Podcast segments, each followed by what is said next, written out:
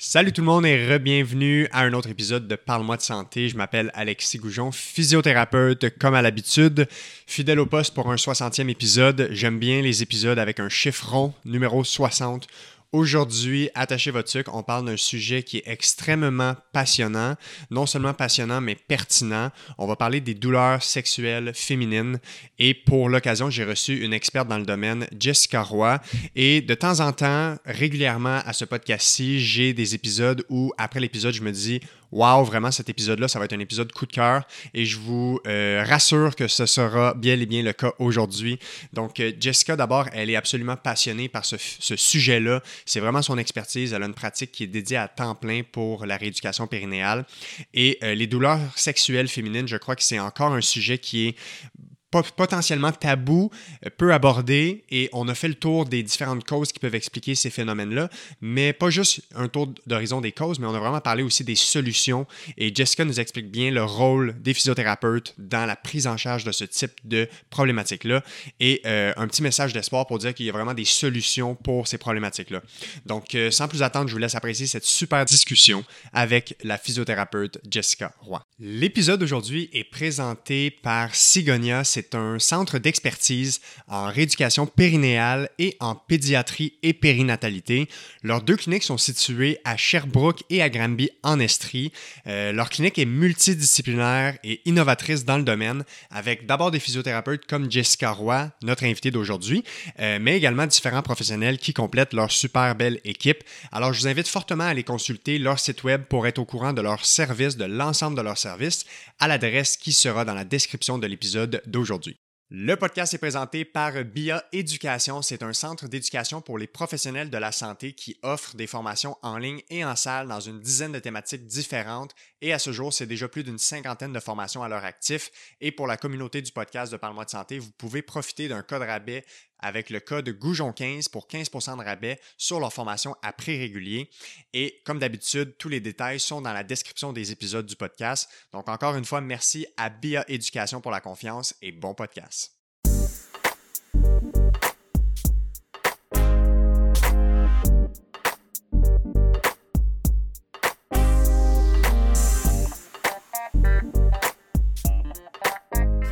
On est parti. Jessica Roy, comment ça va? Ça va bien, toi? Ça va super bien. Merci d'avoir fait la route depuis euh, l'Estrie. Merci euh, à l'invitation. ben oui, ça fait plaisir. Vous, vous êtes dans la région de Sherbrooke, c'est ça? Oui, exactement, Sherbrooke même. Et on a aussi une deuxième euh, succursale qui est à Grimby. ça fait maintenant un an qu'on est ouvert. Exact. Fait que la route n'a pas été trop pénible pour se rendre à Montréal. Non, ça a bien en été. plein milieu d'après-midi. des fois, on ne sait jamais. J'ai souvent des invités qui viennent d'un peu loin. Fait que le trafic et compagnie, on ne sait jamais. Ça peut être une belle surprise quand on rentre sur l'île. Non, ça a bien été. J'ai fini mes patients à l'heure ce matin. Fait que. Good. Voilà. Euh, on va parler d'un sujet aujourd'hui qui est très passionnant euh, et tu es passionné de ce, de ce sujet, fait que tu es l'invité euh, tout indiqué pour ça. Euh, on va parler de douleurs sexuelles féminines, fait que, qui, qui, est un peu en lien avec aussi l'épisode que j'avais déjà fait sur la rééducation périnéale. donc, j'invite peut-être même les gens à déjà avoir des bases ou peut-être avoir écouté cet épisode-là parce que je pense qu'aujourd'hui, ça va vraiment compléter un autre volet qu'on n'avait pas pu aborder dans cet épisode-ci. Donc, avant de se lancer dans le vif du sujet, que je suis sûr déjà les, auditeurs et auditrices sont déjà captivés par le sujet, peut-être faire un petit tour d'horizon de ton parcours, de ton expertise. Euh, donc, j'ai déjà mentionné, tu as une expertise en rééducation périnéale. Euh, tu travailles pour la clinique Sigonia, qui est comme un centre d'expertise en rééducation périnéale, pédiatrique aussi. Toi, c'est vraiment le, ton, ton dada, ton champ d'expertise, c'est la rééducation périnéale. Peut-être nous faire un petit euh, résumé de ton expertise, euh, tes occupations. Euh, je sais que tu fais aussi de la formation, tu enseignes, donc il y a la notion de partage de connaissances qui est, euh, probablement cher euh, pour toi et dont qui explique ta présence aussi aujourd'hui. Fait que fais-nous un petit euh, bref aperçu de ton parcours. Absolument. Ben en fait, moi je suis graduée de l'université Laval euh, en 2016. Puis déjà à l'université, même si on avait juste un cours d'introduction à la rééducation périnéale, j'avais déjà un intérêt pour ça. donc tout de suite en finissant, en graduant, je me suis inscrite là au micro-programme de deuxième cycle à l'université de Montréal, qui dure environ un deux ans et demi, qui est fait vraiment par des colloques de fin de semaine. Euh, qui porte sur toutes les clientèles possibles qu'on peut voir en rééducation euh, périnéale. Et j'ai commencé tout de suite à travailler avec euh, cette clientèle-là. Donc, je faisais vraiment mi-temps orthopédie musculosquelettique conventionnelle et mi-temps rééducation périnéale. Et tranquillement, ma pratique c'est vraiment euh, transposé, je dirais, à 100 euh, avec la rééducation périnéale pour laquelle j'ai vraiment eu un coup de cœur.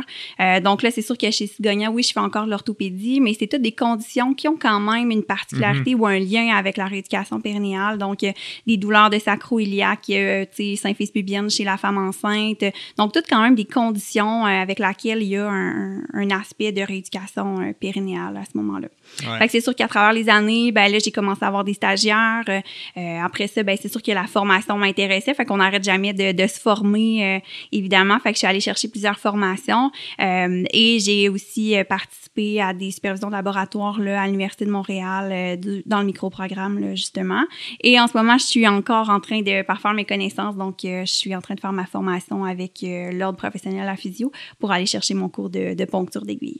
Les physios d'éternels étudiants et étudiantes hein, dans le domaine qu'on a. Là. Oui, absolument. On a l'impression de jamais en savoir assez. On veut toujours aller perfectionner nos, nos connaissances puis aller en chercher un peu plus. Fait que, euh, Ouais. étonnamment, je disais que j'allais pas étudier longtemps puis je suis encore en train d'étudier. Ouais, ben, c'est ça qu'on réalise en graduant.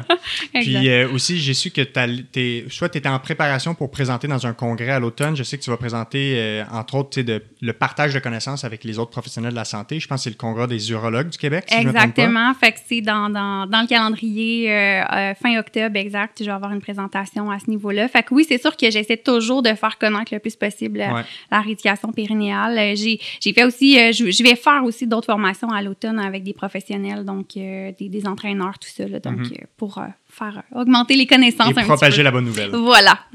fait que lançons-nous dans le vif du sujet. Oui. Il y a peut-être comme quelques définitions à, à essayer de- de- d'explorer ou pour un peu démystifier un peu qu'est-ce qui est quoi dans, dans ce domaine-là.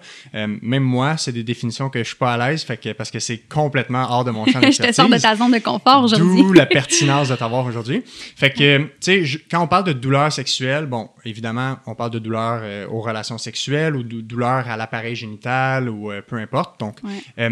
il y a des termes comme la vestibulodynie, la vulvodynie, le vaginisme. Peut-être juste démystifier, démêler qu'est-ce qui est quoi.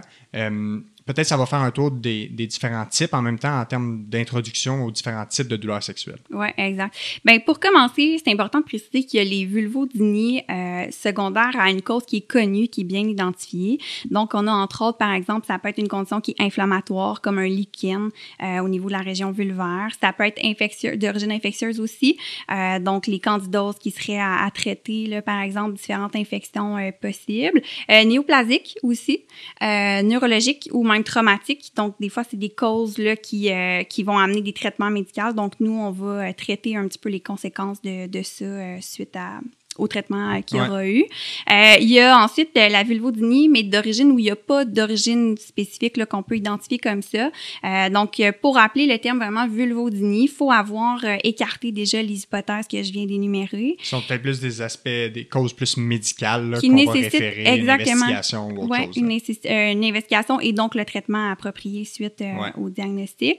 Et là, quand on se retrouve vraiment avec une vulvodynie, donc que ça fait plus de trois mois qu'il y a des douleurs à la région vulvaire sans euh, cause spécifique comme ça, ben là, on peut les sous-catégoriser, si je peux dire. Donc, ça peut être des douleurs qui sont euh, localisées ou vraiment plus généralisées. Euh, donc, euh, par exemple, localisées plus à une région spécifique au niveau du clitoris, au niveau du vestibule, donc qui est l'entrée au niveau vaginal. Ça peut être des douleurs qui sont provoquées ou spontanées. Donc, la différence entre les deux, provoquées, ça prend vraiment un contact, donc l'insertion d'un tampon, un, examen ou, par exemple, une tentative de pénétration. Ou ça peut être spontané, donc les femmes vont faire leur épicerie, puis tout à coup, oups, ils ont une douleur là, assez importante euh, au, au niveau de la, de la vulve. Euh, et, fait qu'on peut imaginer à quel point ça peut être euh, incapacitant là, pour, pour Ouais. ces femmes-là. Et le début peut être primaire ou secondaire, là, donc vraiment, ça a toujours été là ou ça va se développer là, en cours de route avec les années. C'est surtout des. Tu sais, y- déjà, la douleur en soi, c'est quelque chose qui est désagréable, Mm. mais tu sais, la douleur dans une région aussi intime, une région qui est aussi peut-être en même temps méconnue des gens, Mm-hmm. de savoir c'est quoi les différentes causes qui peuvent amener des douleurs dans la région génitale. Fait qu'il y a comme un aspect d'anxiété, d'inquiétude, de peur, d'appréhension des gens que toi-même tu dois retrouver chez les gens quand ils viennent te consulter là, en lien avec ça. absolument. Absolument. C'est tellement tabou. Euh, Ouais, il y a ça aussi, cet aspect-là. c'est tabou, on n'en parle pas beaucoup, tu sais. Puis Ouais. on, on parlait aussi d'épidémiologie un petit peu. J'aime j'aime toujours faire le parallèle. La la, la vulvodynie peut toucher 8 à 16% euh, des femmes, même vestibulodynie provoquée, là, donc vraiment douleur à l'entrée vaginale euh, qui va être provoquée par un toucher, ça peut toucher jusqu'à 21% des femmes. J'aime toujours le comparer avec un peu les lombalgies. Ben donc, euh, on connaît tous quelqu'un qui a déjà eu mal au dos ou qui, qui, a eu un épisode ou qui a mal au dos en ce moment. C'est 18 ouais. Mais la douleur vulvaire, on n'en parle vraiment pas beaucoup. On n'en entend pas beaucoup parler, pas parce que ça n'existe pas, mais parce qu'on n'en parle pas. Ouais. Mais nous, en tout cas, on en parle aujourd'hui. Voilà. on va espérer mettre euh, une lumière sur ce sujet-là. Ouais. Euh, est-ce que ça fait le tour des définitions? Euh, y a-t-il quelque chose à dire plus précisément en, termes, en lien avec le terme vaginisme? C'est-tu quelque chose de différent? Qui comment ça s'insère là-dedans? La définition du mot vaginisme a un petit peu évolué là, dans, les, dans les dernières années. au départ, on décrivait le vaginisme comme vraiment une impossibilité d'avoir une relation sexuelle. Vraiment la présence de spasmes au niveau du plancher pelvien. Puis là, ben, tranquillement, on est en train de se rendre compte que euh, c'est pas tout à fait ça. Les spasmes ne sont pas présents chez 100 euh, euh, de ces femmes-là. Donc, la définition est un petit peu appelée là, à, changer. mais définitivement, ce qu'on voit cliniquement, c'est qu'il y a un peu plus l'aspect de la peur, de la douleur mm-hmm. qui va être présent chez les femmes qui vont être atteintes de vaginisme versus la vestibulodynie, là, vraiment la douleur à l'entrée vaginale. OK. Fait que déjà, avec ces quelques statistiques que tu as partagées, on a une mm. bonne idée que ça ça touche beaucoup plus de femmes qu'on peut penser à la base déjà. Euh, c'est quoi le, le portrait type ou y a-t-il des facteurs de risque qui prédisposent à avoir ce type de problématique-là? Euh, d'avoir un petit peu le, le portrait global de la personne type qui consulterait pour ce genre de problématique, ça ressemble à quoi? Le portrait typique, si je peux me permettre, c'est des femmes qui vont arriver dans mon bureau, euh, soit qui vont être déjà avoir un diagnostic de vestibulodynie euh, provoqué, par exemple, euh, donc qui vont avoir été diagnostiquées par un gynécologue, par un médecin. soit le temps pour ça, c'est quand même important de mentionner qu'il y a 60 des gens qui vont devoir cogner à deux ou trois portes de, de médecins ou de, de spécialistes avant d'avoir un diagnostic. Donc, c'est encore 40 des femmes qui vont être mal diagnostiquées après deux à trois visites. Fait que d'un autre côté, des fois, j'ai des patientes qui vont se présenter chez nous en disant, ben je le sais pas, tu sais, mon médecin sait pas ce que j'ai, euh, je sais pas qu'est-ce que je peux faire, mais j'ai des douleurs aux relations, euh, je pense que c'est pas normal, c'est tout dans ma tête. Donc, tu sais, il y, a tout cet aspect-là de, euh, ben là, si mon médecin ne sait pas ce que c'est, ben c'est encore plus inquiétant, tu sais. Fait que je viens ici, mais j'ai pas trop d'attente, je sais pas trop à quoi m'attendre. donc, il va y avoir beaucoup de, soit il y a des femmes qui vont dire aussi des historiques de, ben j'ai eu mal, tu sais, pendant, depuis des années maintenant, dès mes premières relations sexuelles, c'était douloureux. donc là, aujourd'hui, j'ai 25, 35, 45 ans, puis ces douleurs-là sont encore là, puis comme je trouve pas ça normal. Fait que des fois, j'en ai qui vont venir que les douleurs, ça fait pas si longtemps, mais d'autres qui vont avoir traîné ça pendant des années sans avoir aucune piste de solution qui vont leur avoir été proposées. Puis la majorité de la clientèle, tu dirais, c'est quoi la tranche d'âge qui va consulter en général? Bien, il y a quand même une prédisposition, ce qu'on sait actuellement pour les femmes en bas de 34 ans qui vont être un petit peu plus à risque. Mais le portrait global, ça, c'est beaucoup pour la, la vestibulodynie. Mais le portrait global pour les douleurs, là, vraiment la dyspareunie, la douleur aux relations sexuelles, euh, peut arriver à différents moments. Là. Donc, autant les jeunes femmes que autant la, la, la, femme qui est ménopausée nouvellement ou en situation postpartum qui va avoir des douleurs suite à une cicatrice par exemple, au niveau du plancher pelvien. Fait qu'il n'y a pas de portrait type. Les douleurs pour les femmes peuvent arriver à tout âge. Puis, ce serait quoi les, y a-t-il des choses qui vont prédisposer des femmes à avoir ce type de problématique, euh, que ce soit des antécédents d'accidents, des antécédents de, d'autres conditions médicales, des maladies, cancers, etc.? Mm.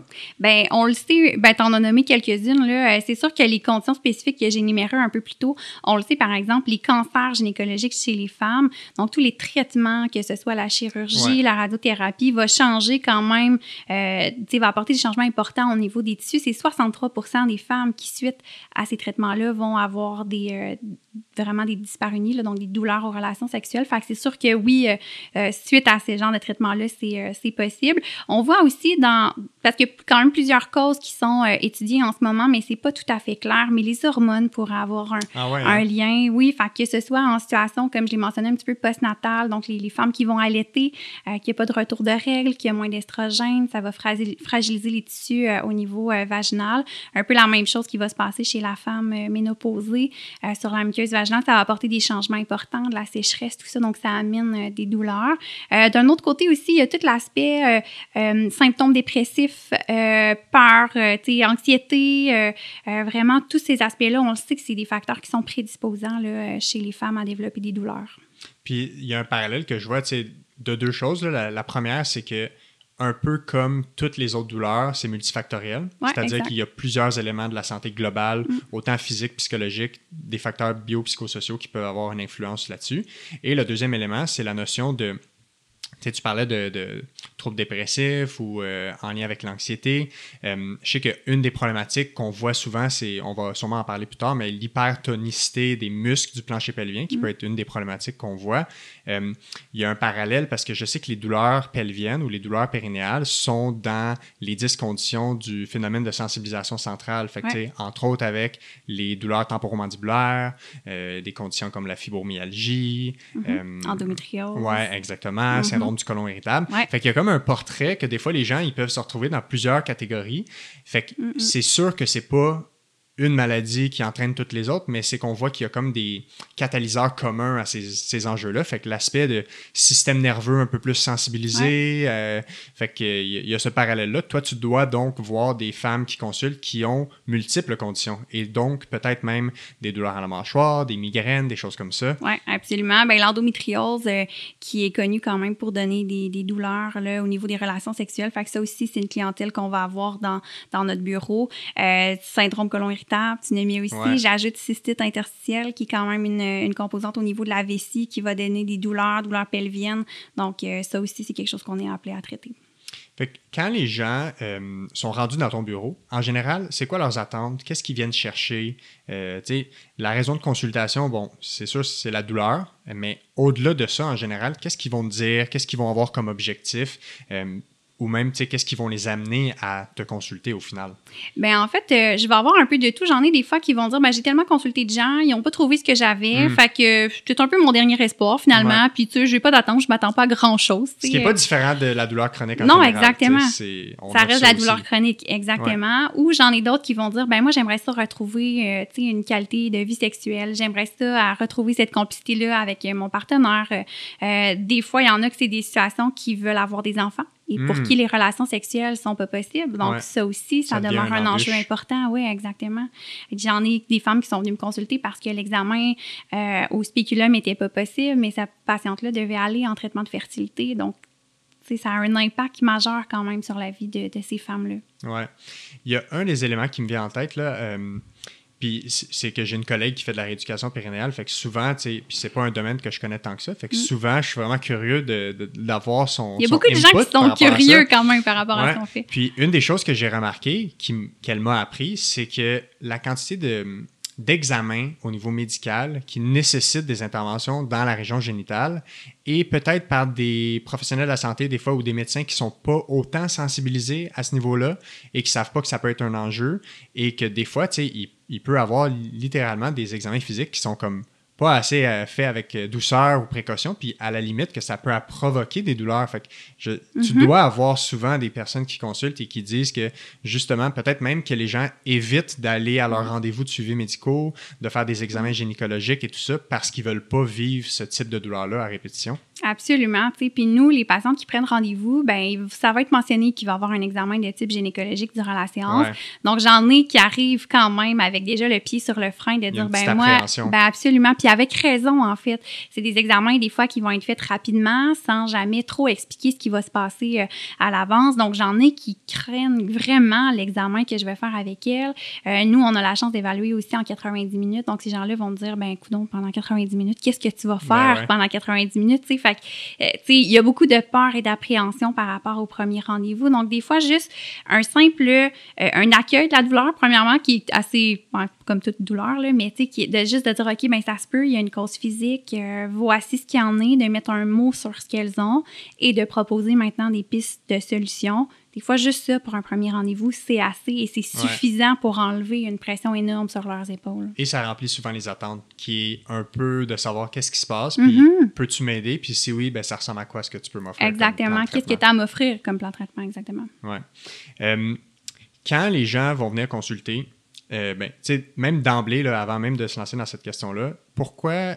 Il y a, a peut-être des gens qui se demandent comment ça une physiothérapeute pour évaluer les Mm. douleurs sexuelles. tu sais. Ouais. Pourquoi le, le ou la. Ben, je veux dire la physiothérapeute parce que c'est beaucoup plus de femmes. En fait, Ouais. je, je, je connais pas d'hommes qui pratiquent en rééducation périnéale. S'il y en a, on les salue. Mais euh, grosso modo, pourquoi euh, la physiothérapie est une profession qui permet d'avoir les habiletés, le champ d'expertise pour prendre en charge puis bien évaluer euh, et faire un plan de match pour les douleurs sexuelles. C'est une excellente question que je reçois à presque toutes les semaines.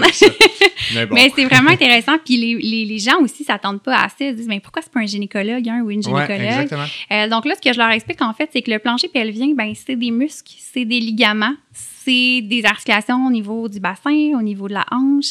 Et c'est donc toutes des structures sur lesquelles on est habilité à le faire.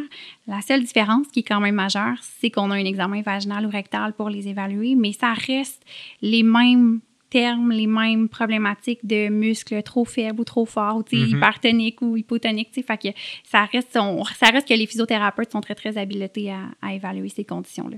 Et en même temps, il y a le lien avec le fait que le- les physios sont très bons et bonnes pour évaluer tout l'appareil musculo-squelettique. On sait que le plancher pelvien, ben, ça supporte en partie la colonne lombaire, les organes. Ouais. Fait qu'il y a tout l'aspect de colonne vertébrale, les muscles, le bassin, la hanche. Mhm. Fait que tout ça, tu sais, dans, dans un panier ensemble, font en sorte que si le physio est capable d'avoir une, une vue globale, disons, sur la problématique, mais peut-être qu'il est capable de voir un- plus les solutions par rapport à la problématique que si on avait juste le nez à regarder simplement l'appareil euh, génital pour voir s'il y a une problématique plus locale. Oui, exactement. Puis, tu sais, on prend le temps. C'est ça aussi Ouais, la différence. C'est qu'en clinique, on, on prend le temps d'évaluer puis d'aller voir, euh, tu sais, toutes les articulations, comme tu l'as dit, donc tout le Mhm. rachis, le bassin, tout ça. Donc, des fois, la problématique est plus complexe que juste un examen vaginal d'un muscle tendu, tu sais, au niveau du plancher pelvien. Il y a, d'autres euh, d'autres déficiences à travailler. Fait que Ouais, cet absolument. aspect de vision globale-là est très important.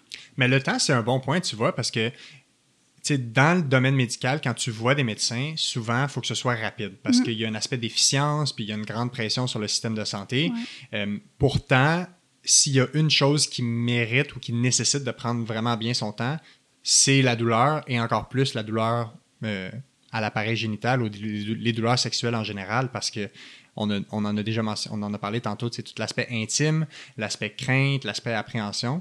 Fait c'est sûr que si l'examen au niveau médical est fait rocher, il est rapide, ben ça peut être sous-optimal, d'où la pertinence d'avoir des physios qui ont le temps 60-90 minutes, peu importe le, temps qu'ils accordent pour bien évaluer la problématique. Puis ne serait-ce que un peu, tu mettre, euh, je veux pas dire, c'est peut-être pas le bon terme, ambiance, là, mais tu sais, créer une relation de confiance qui permet ce type d'examen et qui est pas juste, euh, allez, let's go, euh, on va direct au point. Là. Exactement. Puis, tu sais, la réalité d'actuellement du système de santé, c'est qu'il y a plein de femmes qui n'ont pas de médecin de famille aussi. Donc là, ces femmes-là disent, ben, est-ce que je me présente à l'urgence pour ça? Est-ce que, tu sais, qui je vais voir pour ça? Fait que les spécialistes sont très peu accessibles. Des fois, il y a des médecins de famille aussi qui sont pas habilités ou qui sont moins à l'aise de le faire, tu sais. Donc, ils vont référer en gynécologie, mais les délais d'attente en gynécologie peuvent attendre, tu sais, pendant, attendent pendant deux ans, tu sais, Ouais. avant de voir un, un spécialiste. Fait que, tu sais, au moins pendant ce temps-là, venez nous voir en physio, au moins pour qu'on puisse éliminer, ne serait-ce que cette possibilité-là, que ce soit au niveau de, de la douleur musculo-squelettique.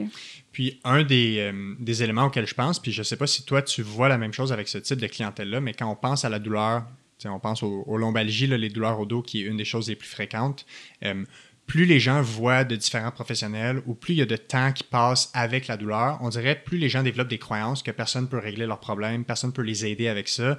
Est-ce que toi tu vois ce parallèle-là à faire avec le fait que les gens ont eu tellement longtemps ce type de problématique. Souvent, les gens vont traîner longtemps. Tu disais tantôt, ça peut prendre deux, trois consultations avant d'être référé à la bonne professionnelle. Est-ce que tu vois un peu cette espèce de manque d'espoir, découragement, croyance que finalement, regarde, ça va être ça, puis tu disais tantôt, je suis un peu là sans attente. Est-ce que c'est des discours qui ressortent avec la clientèle qui consulte? Absolument. J'en ai des femmes, des fois, qui vont m'arriver puis qui vont dire, ben ça a commencé au début par une petite douleur, suite à une infection vaginale. Puis, ah, ben une fois, deux fois, mais je pouvais quand même avoir des relations sexuelles. Tranquillement, avec le temps, les relations sexuelles deviennent beaucoup moins agréables, beaucoup plus de douleur. Ah, ben finalement, les relations sexuelles avec pénétration deviennent de moins en moins possibles. Et finalement, ça vient ternir un peu la relation que j'ai avec mon partenaire. Fait Ben, que là, tu sais, ça, a des répercussions quand même euh, énormes, tu sais, sur la vie de ces, femmes-là. Là. Fait que oui, Ouais. effectivement, fait qu'ils ils finissent par perdre espoir un peu. Là. Parce que ça peut partir de quelque chose de très banal comme une légère douleur après une Mhm. infection et débouler jusqu'à développer des problèmes conjugaux, puis que ce soit un problème avec la famille, puis là, la relation entre les parents, ça peut devenir un problème avec la relation avec les enfants, Mhm. puis même, en tout cas, ça, ça peut débouler facilement. Absolument. Fait que, tu sais, la douleur chronique, c'est pas différent. Oui, Mhm. en rééducation périnale, mais c'est pas différent. Donc, les, les situations vont devenir de pire en pire, puis ça va prendre des proportions Ouais. qui sont plus grandes que ce que c'était à la base. Là. Donc, quand tu reçois euh, des patientes qui ont ce type de problématique-là, qui ont une raison de consultation pour des douleurs sexuelles, à quoi ça va ressembler un peu une séance d'évaluation? Tu sais, Qu'est-ce qui t'intéresse avec euh, ces personnes-là? Qu'est-ce que tu vas vouloir regarder? Puis concrètement, qu'est-ce que tu vas évaluer? Bien, comme j'ai dit tantôt, notre premier rendez-vous, nous, c'est 90 minutes. On prend le temps avec la personne de vraiment faire un, un grand tour d'horizon. Mhm. Euh, donc, pendant 45 minutes, je vais seulement parler avec euh, la patiente pour vraiment faire le tour. Donc, évidemment, je demande la raison de, de consultation. Fait que euh, tout le- l'historique aussi euh, au niveau médical. Donc là, en travaillant en gynécologie, ben c'est sûr que je vais demander est-ce qu'il y a déjà eu des, euh, des kystes, des fibromes, des, des situations d'infection, des chirurgies aussi qui pourraient avoir un impact qui est un petit peu différent finalement des, Ouais. euh, ben, en fait, ça ressemble quand même à tout type de douleur qu'on va évaluer, mais ça amène à poser des questions un petit peu plus euh, intimes. Euh, je vais toujours aussi demander la notion s'il y a eu des historiques d'agression, soit au niveau physique, sexuel Ouais. ou psychologique. Euh, il faut quand même pas se voiler la face, là, les statistiques de ce côté-là. C'est assez répandu. Ouais. Euh, fait que je le pose d'emblée comme question. Ça peut toujours saisir. On s'entend dans un questionnaire initial posé par une Mhm. peu reconnue. Là, tu sais, on Ouais. se connaît pas. Euh, Mais pourquoi devant- pour toi c'est important de poser cette question-là, tu sais, pour que les gens comprennent ce que toi, ça va t'amener comme information pour aider cette personne? Ben, en fait, c'est que moi, je m'apprête quand même à faire un examen au niveau périnéal avec cette région-là et je ne la connais pas. Je Ouais. n'ai aucune idée de l'historique de cette patiente-là. Donc, suite à cette question-là, il y en a plusieurs. Tu sais, j'ai- j'ai plusieurs réactions possibles que je vois. Donc, la première, c'est Oh non, oh mon Dieu, j'ai été épargnée de, de Hmm. ce côté-là, je me considère chanceuse, tout ça. De l'autre côté, j'ai la personne qui va rapidement dire Ben oui, ça m'est arrivé, qui va être à l'aise de donner plein de détails, tout ça. Je veux m'assurer aussi que la personne ait un suivi ou ait reçu un suivi psychologique adéquat si elle en a, elle en a besoin. Mhm. Euh, fait que c'est pour ça que dans le fond, il y en a qui, oui, j'ai fait ce cheminement-là, je suis à l'aise, fait qu'elle me donne plein de détails. Puis, ben, dans tout ce spectre-là, j'ai un peu l'entre-deux. J'en ai qui répondraient pas, j'en ai qui vont me dire oh non, non, mais que tout leur non-verbal va me hurler oui, Ouais, ouais. Fait que c'est sûr que je vais prendre des précautions supplémentaires euh, suite, à, suite à ça. Fait que je peux, je peux pas euh, ne, ne- ne faire comme si de rien n'était finalement. Euh, c'est sûr que je vais traiter un peu tout le monde comme si il y en avait déjà eu. Fait Ouais, que, mieux d'être un peu plus précautionneuse Voilà. que. Ouais. voilà, je vais questionner aussi, puis des fois, c'est là où là, ça peut différer. les médecins qui n'ont pas le temps, beaucoup, tu sais, on s'entend, ils n'ont pas beaucoup de temps, mais je vais questionner toutes les habitudes au niveau urinaire, les habitudes au niveau intestinal, euh, et évidemment, ben, par rapport à la vie sexuelle, par rapport aux douleurs, quand ils viennent me consulter pour ça. Donc, euh, euh, à quel moment ont commencé les douleurs, euh, euh, comment ça a évolué dans le temps, est-ce que c'est la même douleur ou est-ce qu'il y a un changement sur la douleur tout dépendant quel type de partenaire. Tu sais. Fait qu'avec plusieurs partenaires, as-tu expérimenté? Est-ce que la douleur se comporte de la, de la même façon? Et là, ben, je vais tomber dans qu'est-ce qui augmente et qu'est-ce qui diminue la douleur. Donc, je tombe dans la vie privée. Est-ce qu'il y a des positions en particulier où la douleur, elle est pire ou est-ce qu'au contraire, ça va mieux? Donc, moi, déjà, d'emblée, je commence à analyser est-ce qu'il y a des structures qui pourraient être plus en cause? Est-ce qu'il y a la pression appliquée sur un endroit différent au niveau de l'entrée vaginale, par exemple? Euh, tu sais, déjà, moi, ça me piste sur les, les Ouais. structures à, à évaluer. Fait que c'est sûr que oui, c'est pas différent de la douleur conventionnelle, mais quand je suis demandé, rendue à demander, OK, ben quel type de, de position sexuelle est plus Absolument. douloureuse que l'autre, ben tu sais, en première rencontre, des fois, ça peut, euh, ça peut saisir, mais je leur dis, c'est toujours fait avec euh, beaucoup, beaucoup de bienveillance Ouais, et dans le but, oui, et dans le but surtout de les aider. C'est surtout ça qui, euh, qui est important. Ouais, mais ça, ça aide à comprendre un peu le, le cerveau des physios qui, tu sais, il y a un aspect biomécanique Ouais, à réfléchir à ces questions-là, de la même façon que si tu évalues une douleur au genou, puis que tu sais que ben, monter un escalier Mm. puis descendre un, esca- un escalier, c'est pas exactement les mêmes stresseurs sur le genou. Fait que s'il y en a un qui fait mal, l'autre ne fait pas mal, ça nous donne des indices. Ben, toi, avec ces questions-là, ça te dit, bon, ben, voici des structures qui Mm. pourraient être problématiques, puis déjà, toi, après ça, dans ton évaluation physique, tu vas avoir une idée un peu plus... euh, mettons, une idée ciblée de quoi regarder, puis il y a peut-être des Exact. choses que tu vas pas avoir besoin d'évaluer parce que finalement, dans le questionnaire, dans la discussion avec la, la patiente, ça va avoir été éliminé. Ça comme- m'amène pas là. Exactement. Ouais, exact. Fait que la- la- une grosse partie de, de discussion, compréhension de Ouais. un peu euh, toutes les sphères de vie. Tu as parlé Ouais. d'habitudes, euh, même habitudes alimentaires, habitudes urinaires, euh, relations sexuelles, les habitudes de vie en général. Mm. Puis après ça, dans l'examen physique, qu'est-ce qui est important pour toi? Puis peut-être que tu nuanceras selon le type de, de, de raisons de consultation, s'il y a des choses que tu vas avoir moins tendance à évaluer ou plus tendance à évaluer selon le cas.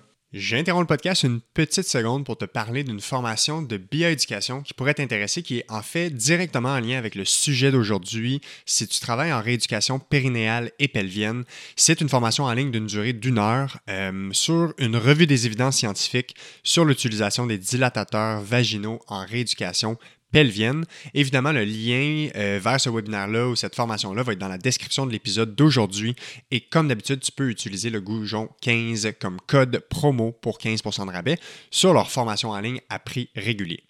Bien, en fait, on va aller faire un scan quand même global en commençant. Donc, c'est sûr que tout le, le rachis, on va aller évaluer région thoracique, région lombaire, euh, bon bassin, hanche, euh, abdomen aussi, des fois qui, est, euh, qui est sous-estimé, mais la respiration. si j'ai entre autres, j'ai une patiente qui a de l'endométriose, bien, c'est sûr que je dois aller voir au niveau de la mobilité, au niveau de l'abdomen, au niveau de la respiration. Ça va avoir un impact assurément. Mhm. Peux-tu juste définir pour les gens, c'est quoi l'endométriose? Vulgariser pour les gens qui connaissent pas ça. Endométriose, oui. Bien, c'est un peu un diagnostic quand même qui est fait euh, au niveau médical. Ce n'est pas nous en physiothérapie, en, physiothérapie qui va euh, euh, diagnostiquer ça. c'est vraiment une condition au niveau des tissus de l'utérus. il y a plusieurs stades à ça. Et cliniquement, ce que les patientes vont avoir comme symptômes, ça va être beaucoup de douleurs au niveau des règles, des règles très abondantes, des douleurs aussi au niveau des, des, relations sexuelles. Il peut même y avoir un volet aussi sur la fertilité de la femme. Donc, beaucoup de douleurs quand mm-hmm. même, somme toute. OK. Fait qu'une fois le scan fait un petit peu plus là, au niveau, euh, euh, comme je l'ai nommé, on va passer plus à la région euh, périnéale. fait qu'on a plusieurs examens, tu sais, plusieurs éléments à observer en examen externe. donc, la sensibilité au niveau de la région périnéale, des réflexes. on va regarder aussi déjà si à la palpation externe, on a des tensions au niveau du, du, plancher pelvien. Il y a toute l'observation des muqueuses aussi vaginales. Donc, selon l'âge de la patiente, à quoi je m'attends, tu sais, est-ce qu'il y a des rougeurs? déjà pour l'élaboration, tout d'abord, des diagnostics différentiels qu'il faut que je garde un œil assurément, encore plus, je dirais, en physiothérapie périnérale où il y a beaucoup, beaucoup de conditions là, à, surveiller. Puis un des éléments qui est important de mentionner aussi, c'est que vu qu'en physiothérapie, on a l'accès à la première ligne, mais des gens pourraient te consulter sans avoir vu de médecin. Et toi, tu as les outils, les connaissances, l'expertise pour déterminer, OK, non, ceci est une condition médicale et faire, par exemple, un corridor de service euh, de référer vers un médecin si tu vois que c'est des signes autres que euh, que c'est pas toi qui vas régler finalement. Absolument. Fait quand on suspecte qu'il y a quelque chose, ou des fois même juste une infection au niveau urinaire, une infection au niveau vaginal, ben moi, ça, c'est des contre-indications à, à, mm-hmm. mon examen, à mon traitement. Fait que c'est sûr qu'à ce moment-là, je vais référer euh, la patiente euh, vers les, les, ressources, le traitement euh, approprié. Ouais. Fait qu'il y a tout cet aspect d'observation. Puis après ça, physiquement, le, le plancher pelvien, c'est des muscles. Oui. je ne sais pas combien de muscles, mais plusieurs, il me semble. 13 muscles. 13 muscles. Fait que comment on évalue ça, un plancher pelvien? Puis puis c'est quoi les différents aspects d'un plancher pelvien qu'on peut évaluer? Euh, en, puis pourquoi c'est pertinent d'évaluer ça dans le contexte de douleur sexuelle? Oui. Bien, en fait, ce qu'il faut euh, mentionner, c'est que le plancher pelvien est 5 à 7 cm de profondeur au niveau euh, vaginal. Donc, c'est sûr que l'option vraiment pour évaluer l'ensemble du muscle, c'est euh, par voie vaginale ou rectale aussi, c'est possible. donc, c'est sûr qu'en premier, ce qu'on va vouloir évaluer, c'est le tonus des muscles. Donc, au repos, déjà, est-ce que j'ai un muscle qui est hypotonique ou hypertonique? Fait qu'on a des échelles pour le, préciser. Donc, est-ce que j'ai un muscle finalement qui manque de souplesse? Mm-hmm qui manque de tonus. Euh, fait que c'est déjà quelque chose qu'on va, euh, qu'on va évaluer. Euh, le contrôle moteur aussi, donc la force, l'endurance, la capacité à contracter ou à relâcher va être hyper important dans les cas de, de douleur. c'est bien documenté que les femmes qui ont des douleurs aux relations sexuelles vont avoir un muscle qui est plus faible, moins endurant. Et ils vont surtout avoir un manque de contrôle moteur, ce qui est encore une fois pas très différent de la, douleur d'une autre. On voit ça dans les autres articulations aussi. D'une autre région, exactement. Fait que l'aspect qui est différent, je te dirais, c'est que si je te demande de plier ton coude, ben c'est facile, mhm. on le voit, on le sent, on l'a déjà fait plein de fois. Si je te demande de contracter ton plancher pelvien, ben là, ça peut être un défi pour, euh, pour plusieurs. Fait que des fois, d'abord, il y en a qui vont pousser au lieu de contracter. Fait que c'est premièrement de leur montrer qu'est-ce que c'est une bonne contraction au niveau du plancher pelvien. Puis après ça, ben c'est de rééduquer, de regarder aussi tout l'aspect de la capacité au relâchement. Donc souvent, ces patientes-là vont être prises dans un cercle vicieux de j'ai mal, donc je contracte, donc plus je contracte, plus j'ai mal, puis on est pris dans ce cercle-là où les femmes ne sont pas capables de relâcher. Fait la capacité au relâchement va être très importante à évaluer. Est-ce que le relâchement est possible? Première des choses, est-ce qu'il est partiel? Est-ce qu'il est complet? Est-ce qu'il est plus lent ou ça se fait plus rapidement? Donc, ça, c'est des choses que je veux évaluer en première séance parce que, assurément, on va vouloir le travailler euh, au fil des traitements euh, avec les patientes. Puis, il y a ce parallèle-là, je peux pas, parce que je le vois tellement souvent, ben, ils vont pas me consulter en rééducation périnéale, mais je fais un dépistage quand les gens consultent pour des douleurs à la mâchoire. Parce que Mhm. le duo est vraiment Ouais. l'espèce de double condition là, est vraiment Mhm. fréquente. Fait que, Ouais. Parce qu'on sait que les douleurs à la mâchoire, les gens ils ont une tendance, ils peuvent avoir une tendance à serrer les dents beaucoup. Fait Mhm. qu'un aspect de d'hypertonie, de, de tonus excessif. Euh, comment on apprend à quelqu'un à relâcher son plancher pelvien? Si on identifie que c'est un problème de contrôle en termes de la personne ne sait pas comment le relâcher, c'est quel type d'exercice, comment on amène une personne à réaliser cette tâche-là?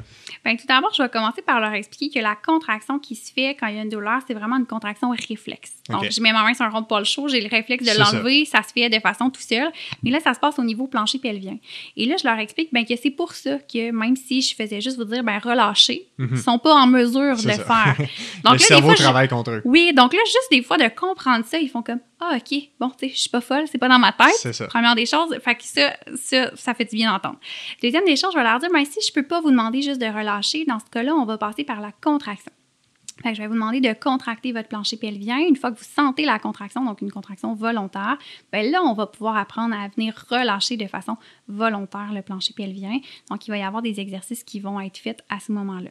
Il y a l'aspect aussi du biofeedback qui peut être super intéressant, super visuel. C'est un muscle qui est difficile euh, euh, à contracter puis à isoler aussi. Ouais. Donc, souvent, les, les fessiers vont vouloir euh, contracter en même temps l'intérieur des cuisses, la respiration se coupe, tu sais, Mhm. tout, tout arrête. Là. Les bras, à la limite. Exactement, les orteils vont, vont retrousser. Fait Mhm. que, à ce moment-là, le biofeedback devient un outil hyper euh, intéressant. Donc, c'est une, une sonde euh, qu'on va introduire au niveau vaginal chez ces femmes-là, ou même des fois des électrodes de surface, et on va pouvoir projeter leur euh, contraction à l'écran. Donc là, ça va donner vraiment un feedback visuel, un repère visuel. Et il y en a pour qui ça va être vraiment révélateur pour ces femmes-là de dire, OK, là, je contracte, OK, là, je relâche. Puis là, on va en faire plusieurs. Puis je vais leur dire, ben regardez votre tonus de repos. Maintenant, il est plus bas, tu sais, que ce qui était au départ.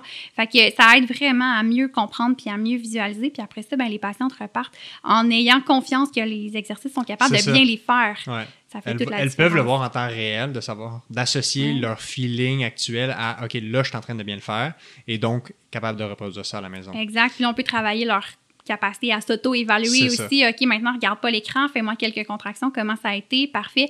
OK, regarde l'écran, est-ce que c'est ce que tu as bien senti?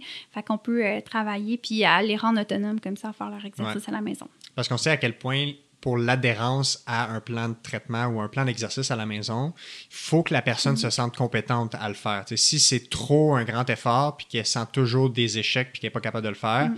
peu importe le type de blessure, de douleur, la personne n'aura pas la motivation à continuer. C'est trop décourageant. Fait qu'il y a cet aspect-là, il faut trouver une espèce de, de challenge optimal, si on veut. Oui, oui. Dans notre zone de travail. Fait que la ça. patiente les sent bien, on est capable de bien les faire, mais en même temps, c'est un petit défi. Fait C'est que ça. des fois, la ligne est mince en rééducation périnéale par rapport à ça.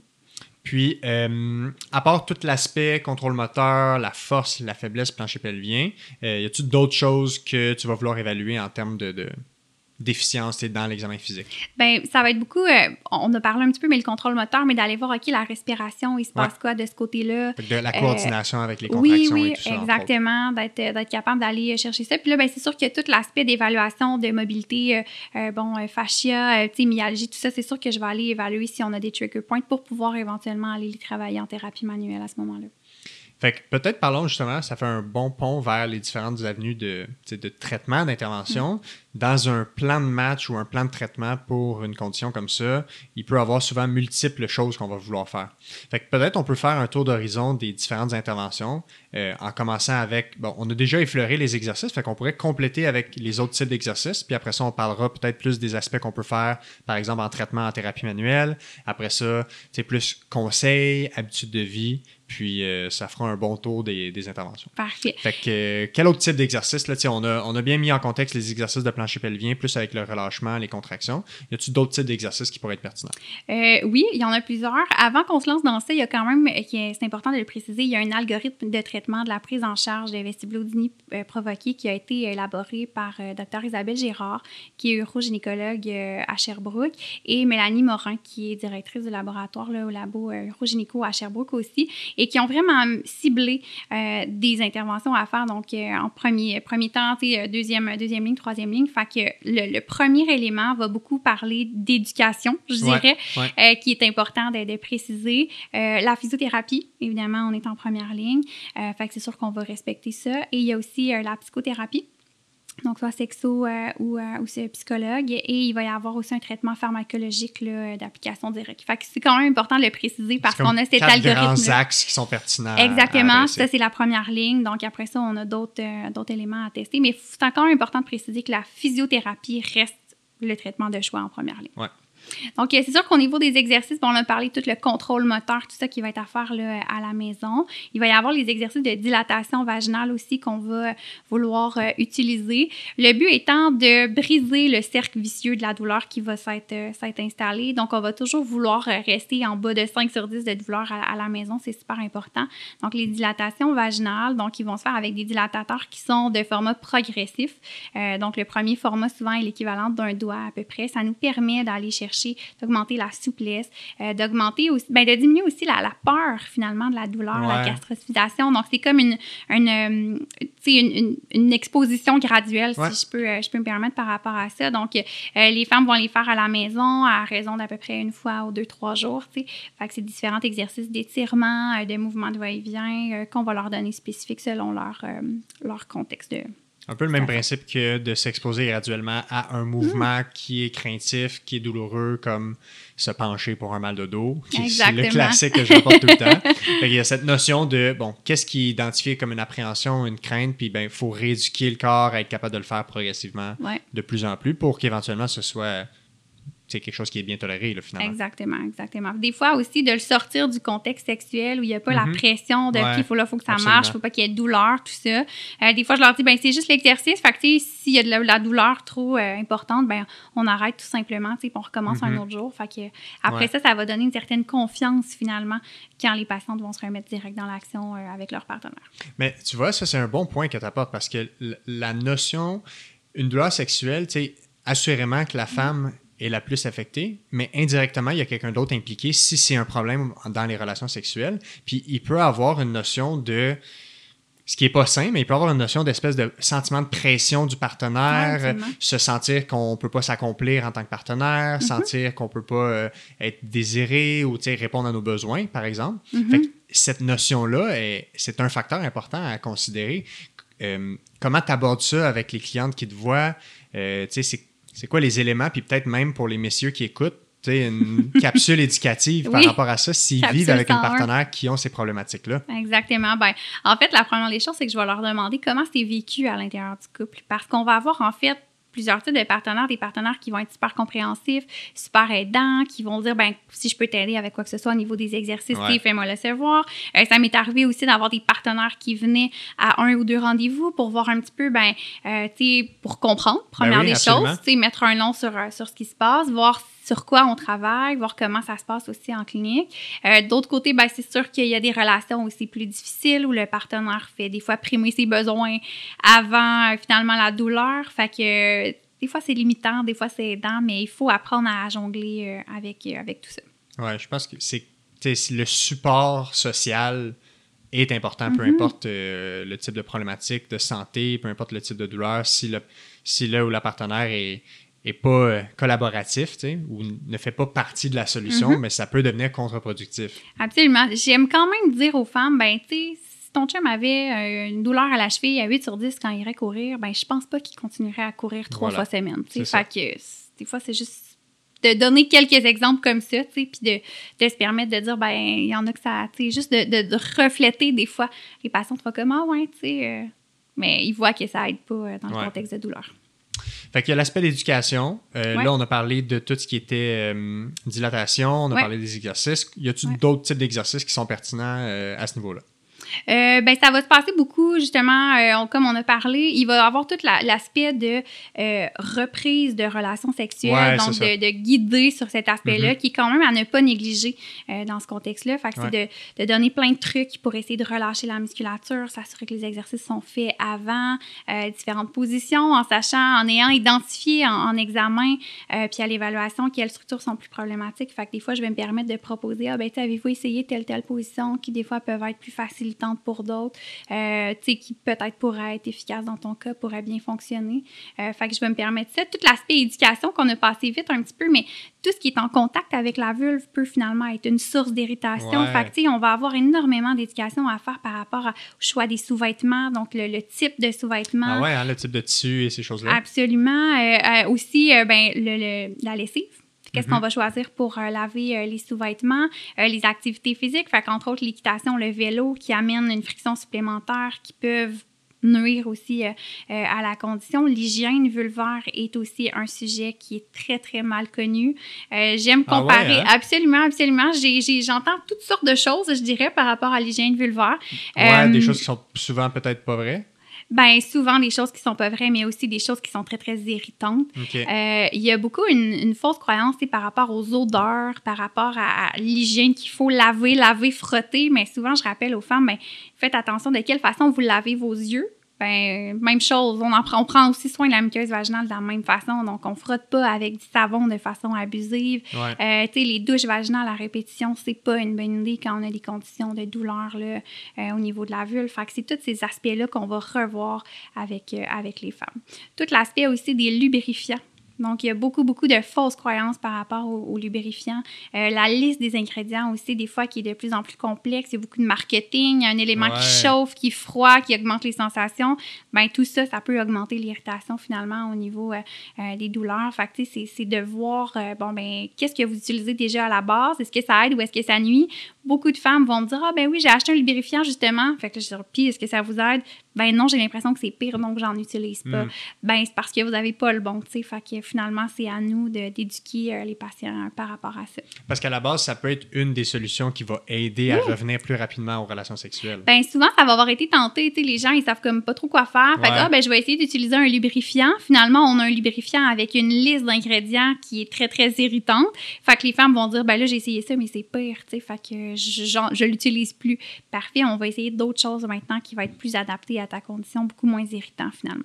C'est un très bon point. Hein? Des fois, on a le réflexe de regarder des listes d'ingrédients pour des choses qu'on va manger ou d'autres Mhm. choses, mais tu sais, tout ce qu'on utilise sur notre corps aussi est pertinent en termes de liste d'ingrédients. Oui, exactement. Fait que c'est à faire attention, euh, les propylènes glycols. Tu sais, il y a plein de- plein d'exemples ouais, comme ouais. ça. Il y a quand même une liste exhaustive là, qui est à faire attention euh, à ce moment-là, ou des lubrifiants qui vont euh, euh, augmenter la sécheresse après. Tu sais, fait qu'il y a des femmes qui vont utiliser un lubrifiant parce que, bon, elles vont avoir des sécheresses au niveau vaginal, vont l'utiliser, puis vont dire, ben j'ai l'impression qu'après, c'est pire. Ben Mm. effectivement, il y a des lubrifiants qui peuvent nuire aussi au niveau de la sécheresse vaginale. Donc, c'est de les éduquer aussi sur, par exemple, les hydratants, une catégorie de produits qui n'a pas d'hormones, qui est en vente libre, mais que les femmes connaissent pas ou très peu finalement. Fait que c'est donner des conseils adéquats par rapport à ça.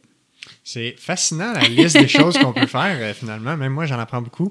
Ouais. Euh, si on parle de traitement en termes de thérapie manuelle, Ouais. dans quel cas ça pourrait être pertinent pour la physio, toi en clinique, de dire, OK, il y a des interventions manuelles euh, qu'on peut faire pour aider la condition? C'est quoi tes indications pour ça? Puis si oui, c'est quoi un peu les, options de traitement en termes de, de techniques manuelles ou les, les grandes catégories, mettons? Ben, en ayant déjà fait un scan au niveau du rachis, euh, bassin, hanche, tout ça, c'est rare que je trouverai rien. Donc, euh, souvent, il y a des petites douleurs qui sont là, des, des asymétries aussi de, de mouvement. Il faut faire attention parce que le bassin, c'est quand même le point d'ancrage de toute la musculature que je vais traiter après. Donc, si, par exemple, j'ai une dysfonction sacro-iliaque, euh, puis qu'après, ben moi, je m'occupe juste de relâcher le plancher pelvien, ben c'est sûr que si je n'adresse pas ça, le plancher pelvien va redevenir tendu, tendu, puis on n'arrivera Ouais. pas à régler cette Si c'est un problématique-là. aspect comme causal dans le mécanisme, Exactement. ben là, on veut aller à la source du, du problème. Exactement. Fait que ça va être important d'adresser ça ou des fois des faiblesses autour, qui est Mhm. une faiblesse au niveau euh, des abdos euh, profonds. Fait que ça va être des fois de, de rééduquer ce qu'il y a autour pour nous donner une chance pour maintenir nos gains finalement dans le temps. Puis après ça, ben, au niveau plancher pelvien, quand je vais trouver des tensions euh, directement sur le plancher pelvien parce que je peux les palper comme n'importe quel autre muscle, fait que je recherche des nœuds, des tensions, fait que je vais venir les, euh, les traiter euh, de façon manuelle, que ce soit directement sur le muscle ou en travaillant l'aspect plus fascia, je vais pouvoir les travailler pour rééduquer, pour normaliser finalement le tonus, mais surtout la fonction musculaire. Quand il y a beaucoup, beaucoup de tension, ben, je ne peux pas penser que mon muscle va fonctionner de façon optimale à la contraction au relâchement. Fait que les deux vont, vont se combiner ensemble. Souvent, je vais leur dire, on va faire équipe. Donc, euh, ce que je te donne à faire en devoir à la maison, c'est pas parce que je trouve ça moins important, c'est juste parce que je vais prioriser autre chose ici en clinique. Fait qu'on va pouvoir bien se compléter à ce moment-là. Ouais. Puis, il y a beaucoup de débats là, dans la communauté physio sur la thérapie manuelle, entre autres. Là, puis, je pense que souvent, les, les gens qui, qui, ont les arguments contre, c'est qu'ils pensent que c'est utilisé comme monothérapie, c'est-à-dire comme si la thérapie manuelle, c'est la seule chose qu'on pourrait faire pour régler un problème. Euh, en rééducation périnéale, où est un peu le, dans le monde des évidences scientifiques, c'est quoi le rôle de la thérapie manuelle? Qu'est-ce qui ressort? toi, c'est quoi ton point de vue par rapport à, cet outil-là, son, rôle dans la prise en charge? Mais mm. ben, la, thérapie manuelle fait partie d'une prise en charge globale. Donc, je dirais que les exercices sont quand même mis de l'avant. Une femme qui va venir consulter va avoir quand même plusieurs exercices à mm-hmm. faire à la maison. Fait il va y avoir beaucoup, beaucoup l'aspect de, de, empowerment. Là, de, ouais, prise en charge. Exactement. Fait que les patientes vont beaucoup, beaucoup s'investir. Donc, euh, la thérapie manuelle n'est pas, euh, OK, ben viens une fois par par mois chez nous, on va traiter tes tensions, puis après ça. la vie va être belle. Tu sais, c'est pas du tout ça. Fait que ça fait vraiment partie d'un portrait qui est, euh, qui est global. Euh, puis comme on a parlé, ben, le biofeedback devient un outil euh, hyper intéressant. Tu sais, puis vraiment, la, la, physiothérapie est reconnue pour aider plus de 80 des femmes avec des douleurs au niveau des relations sexuelles. Ah oui, hein, ça ressemble à ça, les stats. Absolument. Fait que, la prise en charge globale est très efficace, mais non, on ne fait pas que de la thérapie manuelle. Ça fait partie du portrait global. Moi, j'en parle souvent comme un un outil thérapeutique qui peut créer une fenêtre. En même temps, ça ça, souvent, ça peut diminuer la douleur à court terme. Ça favorise la confiance que, ça peut que la condition peut changer, favorise un lien thérapeutique. Fait que c'est plus comme pour euh, créer une fenêtre pour accélérer la, récupération. Puis après ça, ben, les gens sont peut-être plus enclins même à faire les choses à la maison en se disant Eh ben quoi, il y a des choses qui, qui bougent, ça, ça s'améliore, fait que je vais m'investir dans le plan de match. Exactement. Puis dans le cas de la rééducation périnéale, il faut quand même mentionner que ça va arriver qu'à l'examen, quand je vais aller palper différents muscles, je vais reproduire les douleurs aussi. Le but, c'est ça, tu sais. Fait que je reproduis je suis directement sur le muscle. Fait que les, femmes vont faire, c'est ça ma douleur, mm. c'est ça qui me fait mal. Fait que là, le fait de le travailler, puis de voir, OK, là, ça fait moins mal, bon, OK, là, il y a moins de douleur, OK, je suis capable de mieux travailler mes exercices. Fait que ça, ça ouvre une belle fenêtre comme tu dis. Ouais. Euh, quand on parle d'un sujet comme ça, on n'a comme pas le choix de penser à notre cerveau puis le, régulateur de tout ça, de notre système nerveux. On a fait les liens tantôt avec tous les phénomènes de sensibilisation centrale et compagnie. C'est quoi le rôle de d'autres éléments dans la gestion de ces problématiques-là, comme par exemple le sommeil, euh, gestion du stress, l'anxiété. C'est quoi le rôle par rapport à ça? Euh, et comment tu apportes ces éléments-là avec tes clientes? Oui. Bien, en fait, c'est super important de le mentionner parce que le stress, l'anxiété va avoir un impact énorme. Euh, c'est drôle parce que dans les études, c'est quand même bien démontré que les premiers muscles qui vont se contracter en cas de situation critique de stress, d'anxiété, c'est le plancher pelvien. Ah ouais, Puis hein? quand on y pense, ben assez je veux dire c'est la fin du système urinaire reproductif euh, digestif. Fait que c'est sûr que c'est un mécanisme de, protection. Euh, fait que c'est bien présent.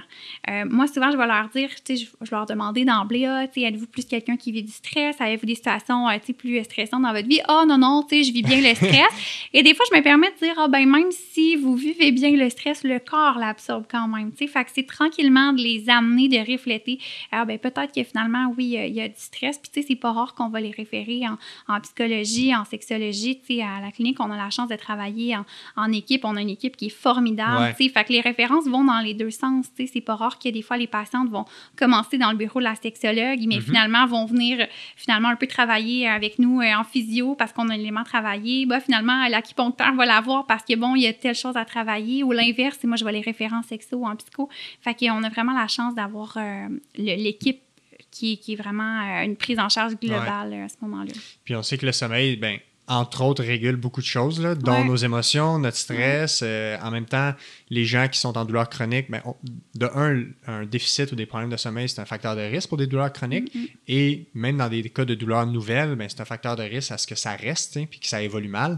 Fait que y a tout cet aspect-là, plus, tu sais, j'entends plus habitude de vie, là, Ouais, de, penser au global, de voir c'est quoi les autres éléments qui peuvent être travaillés pour aider la condition. L'alimentation aussi, tu sais, qu'on a Ouais. passé un peu rapidement, mais c'est sûr que ça va avoir un impact. Moi, je vais questionner est-ce qu'il y a de la constipation, est-ce que, tu sais, fait qu'est-ce qu'il y a des changements apportés. Je vais questionner l'hydratation aussi, euh, parce que c'est sûr que si on a une constipation qui est chronique, euh, les femmes doivent pousser énormément pour aller à la selle, ben, c'est sûr que je peux trouver euh, des, des aspects pour euh, faciliter aussi ça. Puis c'est un tout, s'il y a une constipation qui est importante, on a une douleur euh, vulvaire, je peux pas penser juste de régler la douleur, mais pas d'adresser la Ben ouais. constipation, tu sais. Fait que j'ai pas le choix de, de l'adresser. Donc, même chose, référence en nutrition aussi qui est... Ouais, ben c'est ça, j'allais te demander si des fois ça peut être pertinent de référer en nutrition. euh, Ouais, tu sais, on peut donner des conseils de base, mais on n'est vraiment pas les pros de ouais, ça, pour évaluer l'ensemble de la fonction. Exactement, tu sais, de faire des journaux, tu sais, Mhm. au niveau de l'alimentation. Fait que ça, ouais, absolument, la référence est possible. Est-ce que y a, on a quand même abordé pas mal de, Oui. de- on a fait un bon tour d'horizon des interventions. Y a-tu d'autres choses auxquelles tu penses, tu sais, qui, qui fit peut-être pas dans une des catégories qu'on a dit, des choses qui vont être quand même pertinentes à intégrer dans un plan de match pour ce type de problématique-là? Ben en fait, dans l'algorithme de traitement, on avait le traitement pharmacologique qui Mhm. est un peu connu, je dirais, le, le traitement de première ligne, qui est souvent euh, la lidocaïne qui va être euh, appliquée euh, au niveau euh, de l'entrée vaginale. Fait que des fois, il y a traitement pharmacologique qui va pouvoir euh, être fait euh, aussi. euh, c'est pas nous, évidemment, qui va le gérer en physio, Ouais. mais qui va quand même faire partie du, du portrait. Donc, on peut, entre autres, demander au pharmacien voir son avis sur ça ou demander au médecin son avis sur, cette, sur cet aspect-là. Euh, puis là, ben, en ce moment, il y a quand même des projets de recherche là, qui, qui roulent, qui, qui offrent d'autres avenues de traitement, donc le laser, la poncture sèche, l'aiguille. Fait que tout ça est évalué aussi en ce moment. Mhm. Puis, en général, euh, ben, ça me fait penser, avant de, passer au prochain point, quand tu dois collaborer avec le pharmacien pour cet aspect médical-là ou l'aspect euh, de médicaments, est-ce que c'est dans une optique où la composante de douleur est comme trop présente, puis c'est difficile de faire le, le plan de match physio à cause de ça, et là, le médicament vient un peu créer une fenêtre de traitement pour que ce soit plus optimal? Exactement. Donc, ça m'est arrivé des fois où les examens étaient simplement impossibles. Euh, donc, moi, je pouvais pas avoir tous les éléments. Je pouvais pas aller travailler manuellement aussi. Ouais. La douleur était trop importante. Puis là, ben, je me rendais compte qu'on était dans... J'entretenais ce cercle vicieux-là là, euh, de douleur. Donc, c'est sûr qu'à ce moment-là, euh, il y a des, des- justement la lidocaïne qui peut Ouais. être utilisée à ce moment-là. Ou ça peut être même utilisé en traitement de fond pour justement nous offrir une belle fenêtre thérapeutique. Ok, ouais, fait que ça, ça traite pas nécessairement la cause complète, mais ça nous aide là, à aller plus loin. feu, là, tu sais, le Exactement. temps de, de- qu'on puisse faire les bonnes choses pour que ça aille mieux au final, Exact. C'est bien, c'est vraiment dans le traitement de première ligne là, de l'algorithme de traitement. Fait que Ouais. c'est bien documenté. Tu as mentionné tantôt, les, les données nous disent que c'est 80% des femmes qui répondent bien favorablement avec la prise en charge en physio, c'est ça? Oui, exactement. Toi, dans ton, avec ton expérience, avec ta clientèle, c'est quoi le, la, durée de prise en charge moyenne? En général, les gens vont avoir besoin de combien de séances? Euh, c'est-tu du travail sur plusieurs semaines, plusieurs mois, des années? Ça ressemble à quoi un peu? euh, on peut voir avec ton point de vue clinique. La prise en charge globale, ben c'est sûr que ça va dépendre de la situation. Ça fait combien de temps que c'est installé? Fait que quand Ouais, on a la des- complexité. Exactement. Fait que quand on a des, dou- des douleurs qui sont assez récentes, euh, c'est sûr que plus rapidement, tu sais, on les prend en charge, mieux ça répond au Ouais. traitement euh, à ce moment-là. Je dirais que de façon générale, euh, c'est pas un suivi qui est fait là, à, à toutes les semaines. Fait que des fois, on peut se laisser peut-être un, deux, trois semaines entre les, les thérapies. Euh, la réalité est qu'on est au privé, qu'à un moment donné, les assurances ont des limites, Mhm. que, tu sais, je veux dire, il y a toute euh, l'accessibilité aussi qui entre en, en jeu. Euh, mais, tu sais, on peut s'attendre qu'en 8 à 10 traitements, on a une belle amélioration là, avec, euh, avec les patientes. C'est souvent un travail de long terme aussi, parce Ouais. que c'est en- ben, la majorité des gens, quand ils doivent te voir, souvent, ça fait longtemps qu'ils les ont, ces problèmes-là. Fait qu'il y a comme des aspects plus. euh, tu sais, déjà, quand on doit changer des habitudes de vie, on pense plus à quelque chose de long terme. Ça ne change pas en deux, trois semaines. Euh, puis même chose si on pense à relâcher des muscles qui sont habitués de serrer fort Mhm. et qu'il y a peut-être des, des, catalyseurs de ça qui sont au niveau psychologique ou en termes de, de, de avec leur tempérament plus anxieux, des choses comme ça. Fait que ça, ça, ça doit être long en général à, à régler. là. Ou ça peut être plus long. ça- Il faut que ça fasse son temps finalement. Ça peut être plus long. Puis, tu sais, je vais avoir des patientes que je vais voir aussi euh, qui vont me dire, ben, qu'on a fait le traitement, ça va bien, puis qui tout d'un coup vont avoir une fin de session ou un épisode vraiment plus stressant dans Ouais. leur vie, qui vont faire comme, c'est pas revenu, mais tu sais, je sens que ça pourrait être fragile, puis la cascade pourrait repartir. Mhm. Fait que des fois, il va y avoir quelques suivis comme ça pour dire, ben là, juste un traitement ou, tu sais, j'ai repris un peu mes exercices, puis là, oups, je sens déjà que ça va mieux. Fait que des fois, sur des coups de, stress comme ça, c'est possible aussi de revoir les patients. Ouais, puis des fois, ça peut être juste un, a- un aspect de ramener les gens à OK, tu te rappelles, c'était ça qu'il fallait faire, c'est ça qui t'avait aidé le plus. Un peu comme un espèce de Un remise à jour du plan de match, puis des fois un petit pep talk qui fait que les gens reprennent espoir. là. Exactement. Ah oui, c'est vrai, tu m'as parlé de ce truc-là. Ah ouais, là, j'ai juste fait celui-là, mais pas celui-là. Fait qu'on se remet à jour de ce côté-là. Puis Ouais. c'est ça qui est le fun aussi parce que comme les patientes s'impliquent, qui font les exercices, tout ça, ben ils sont en mesure de reprendre rapidement ces bonnes habitudes-là quand il y a quelque Mhm. chose. Puis on, des fois, c'est le petit coup de pouce de plus pour la motivation quand ils viennent nous voir. Ouais. Tu as parlé de l'aspect, euh, tu sais, qui est un des enjeux, le fait qu'on on est accessible dans le privé en général, tu sais, pour la physio. Il n'y a pas beaucoup de physio dans le public, en tout cas, Ouais. pas, pour, pas pour les douleurs tu sais, qu'on connaît. Là. Ouais. Euh, il y a plein de physio dans le milieu public, mais ils travaillent dans plus d'autres champs d'expertise. Souvent, je me fais poser la question, tu sais, ça vaut-tu la peine d'aller voir la physio, juste l'évaluation? Tu sais, mettons, je ne peux pas me permettre la prise en charge complète avec mes 6 à 8 traitements, mais est-ce que ça peut valoir la peine juste de se faire évaluer, d'avoir les recommandations puis des exercices? Ben absolument. Puis tu sais, moi j'en ai qui vont me dire d'emblée, écoute, moi j'ai pas plusieurs séances devant Mhm. moi.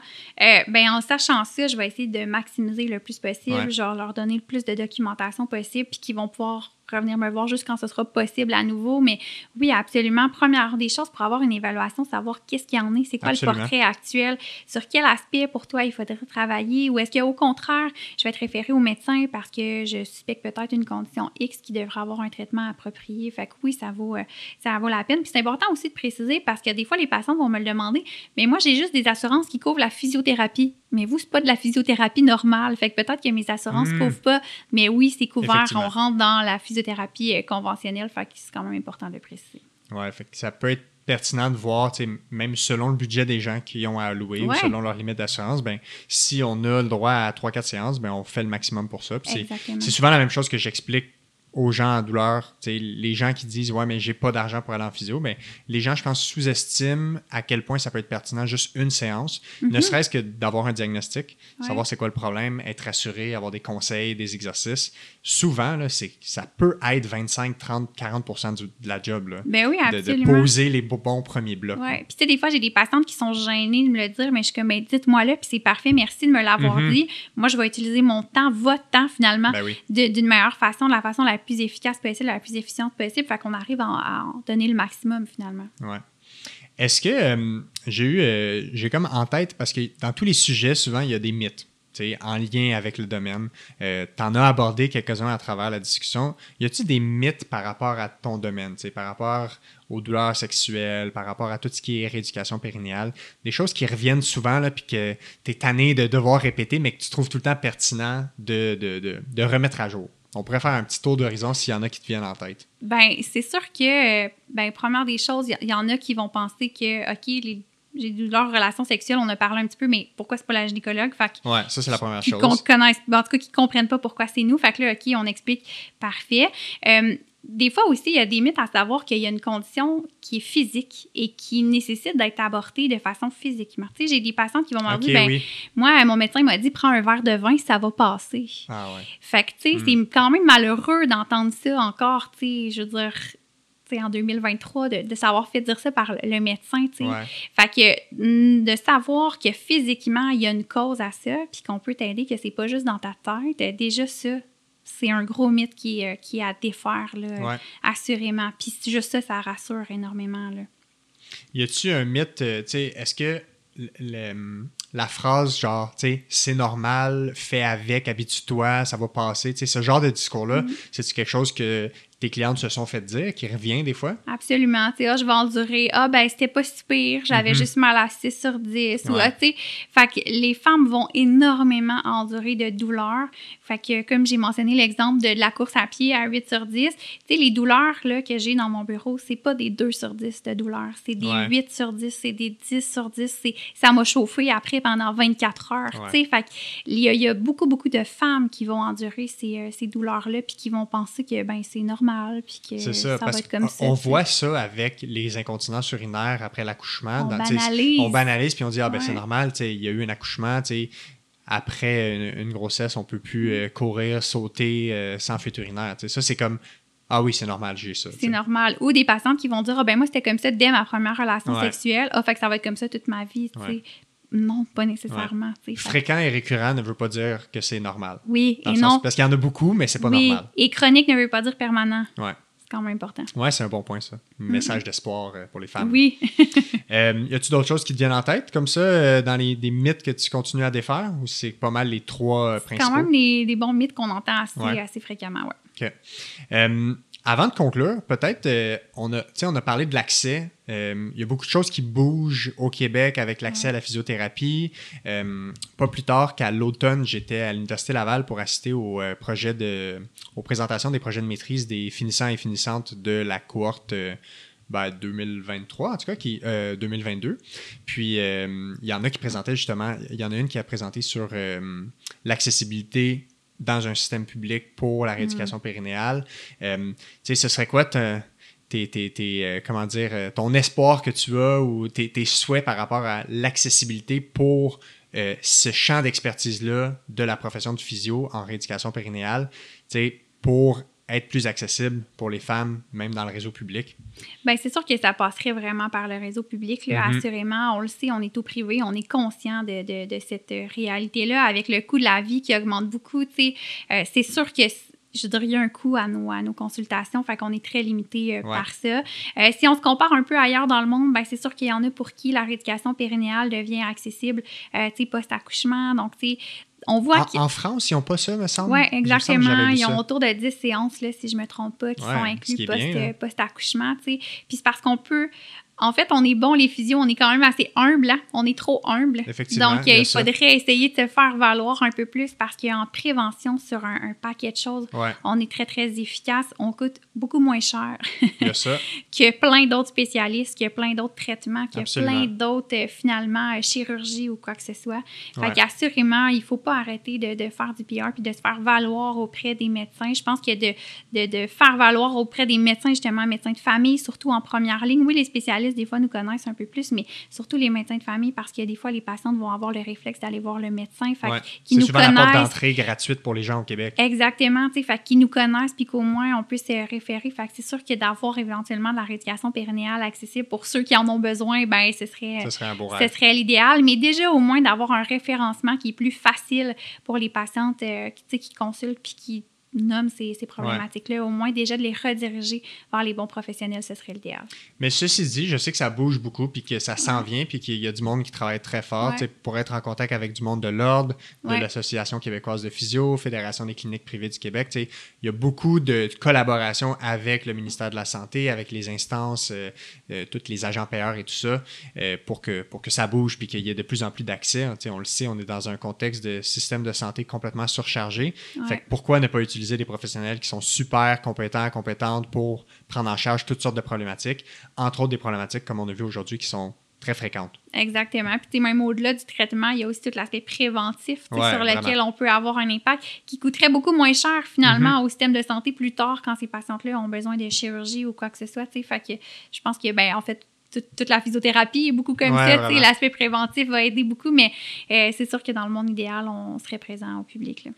Ce serait quoi euh, quelques messages clés là, si on vise premièrement euh, d'abord les patientes qui vivent avec des douleurs sexuelles, si tu avais un message clé comme conclusion que tu voudrais leur transmettre, ce serait quoi? En Ben, lien avec ce qu'on il y a, a de dit aujourd'hui. l'espoir.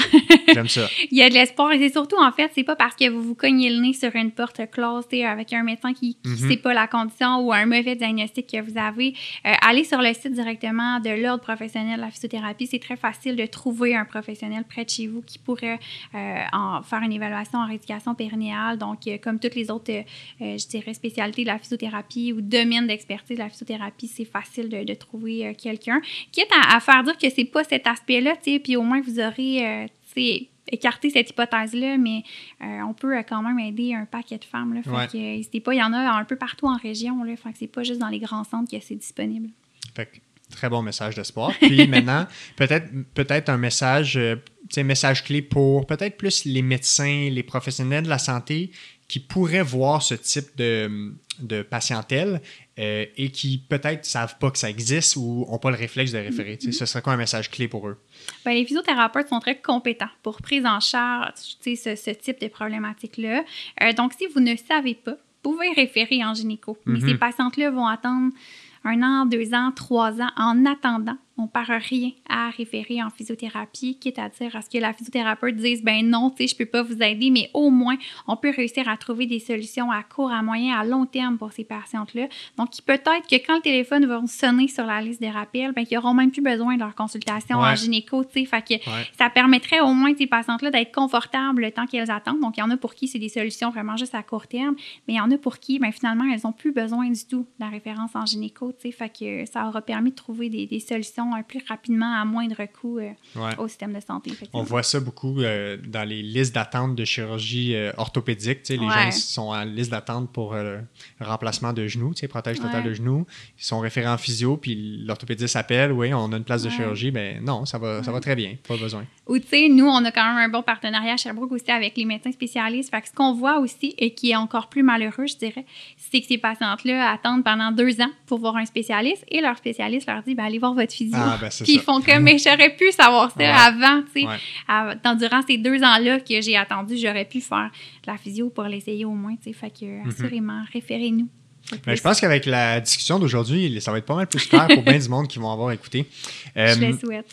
Peut-être en concluant, si les gens veulent avoir plus d'informations, ben vous, ben vous avez un site web avec la clinique. Peut-être qu'on pourrait donner les informations si les gens veulent en savoir plus, euh, lire sur la mission de la clinique, euh, lire sur ton profil par rapport à tes expertises et tout ça. Exactement. Euh, Toutes les problématiques aussi énumérées qu'on adresse. Oui, fait que là, aujourd'hui, on a parlé beaucoup de, des douleurs chez la femme, mais, mais tu sais, autant les douleurs chez l'homme, toutes les conditions, les conditions urogynécologiques, c'est important de préciser que ce soit homme, femme et enfant.